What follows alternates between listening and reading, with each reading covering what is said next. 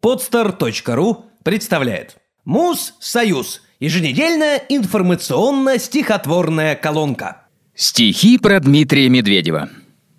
Пресс-секретарь премьер-министра России Наталья Тимакова заявила, что Дмитрий Медведев расстраивается из-за того, что многие пользователи в интернете называют его Димоном. «Он вам не Димон, он председатель правительства», — сказала Тимакова. После этого интернет взорвался, и Дмитрия Медведева окончательно прозвали Димоном. «Все на свете выносимо, если есть надежный друг», — философски думал Дима, открывая ноутбук. Сам не свой, глаза как тучи, он проворен и хитер, запер дверь на всякий случай и заохал, как актер. Безутешным детским тоном процедил сквозь боль и стон. «Не хочу я быть Димоном. Ну какой я им Димон? Мне ведь тоже не 15, я большой уже, а им, им бы только обзываться, и особенно на Дим». И, прильнувший к ноутбуку, хоть уже была и ночь, стал письмо печатать другу с просьбой вникнуть и помочь.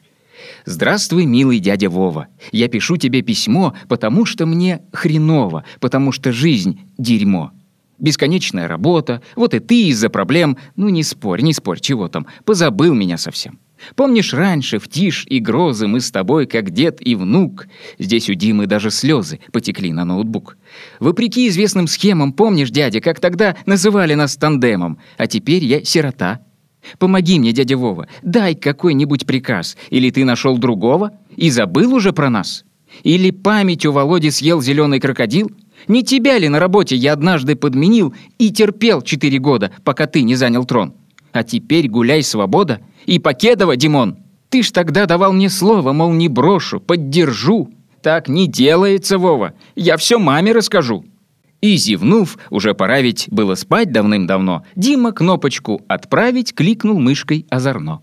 Через 20 кабинетов, сотни глаз, ушей и рук, одобрений и запретов, заместителей и слуг, ФСБ, прокуратуру, сейфы их секретарей, экспертизы и цензуру шло письмо 16 дней. На 17-й, сурово залетев в кремлевский зал, его лично дядя Вова, улыбаясь, прочитал.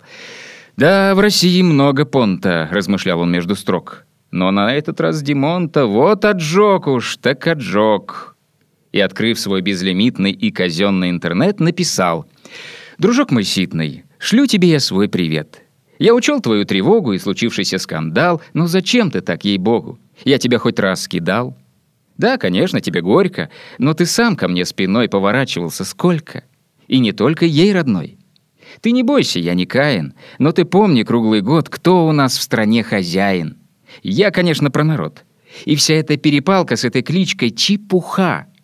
Да тебя им просто жалко, хоть и ты не без греха. Ведь душа всегда под маской. Например, Иван дурак. Хоть дурак, а люди с лаской. Вот с тобой примерно так. Так что ты не жди иного в политической судьбе. И на этом месте Вова вдруг подумал о себе.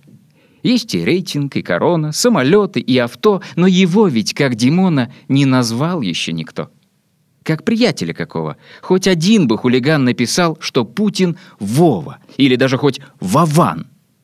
Дал же волю своей волью в годы горестных минут. Как послушаешь, то молью, то удавом обзовут. Удальцов и пусирает, несогласных миллион. Ничего не понимает в своем счастье Димон.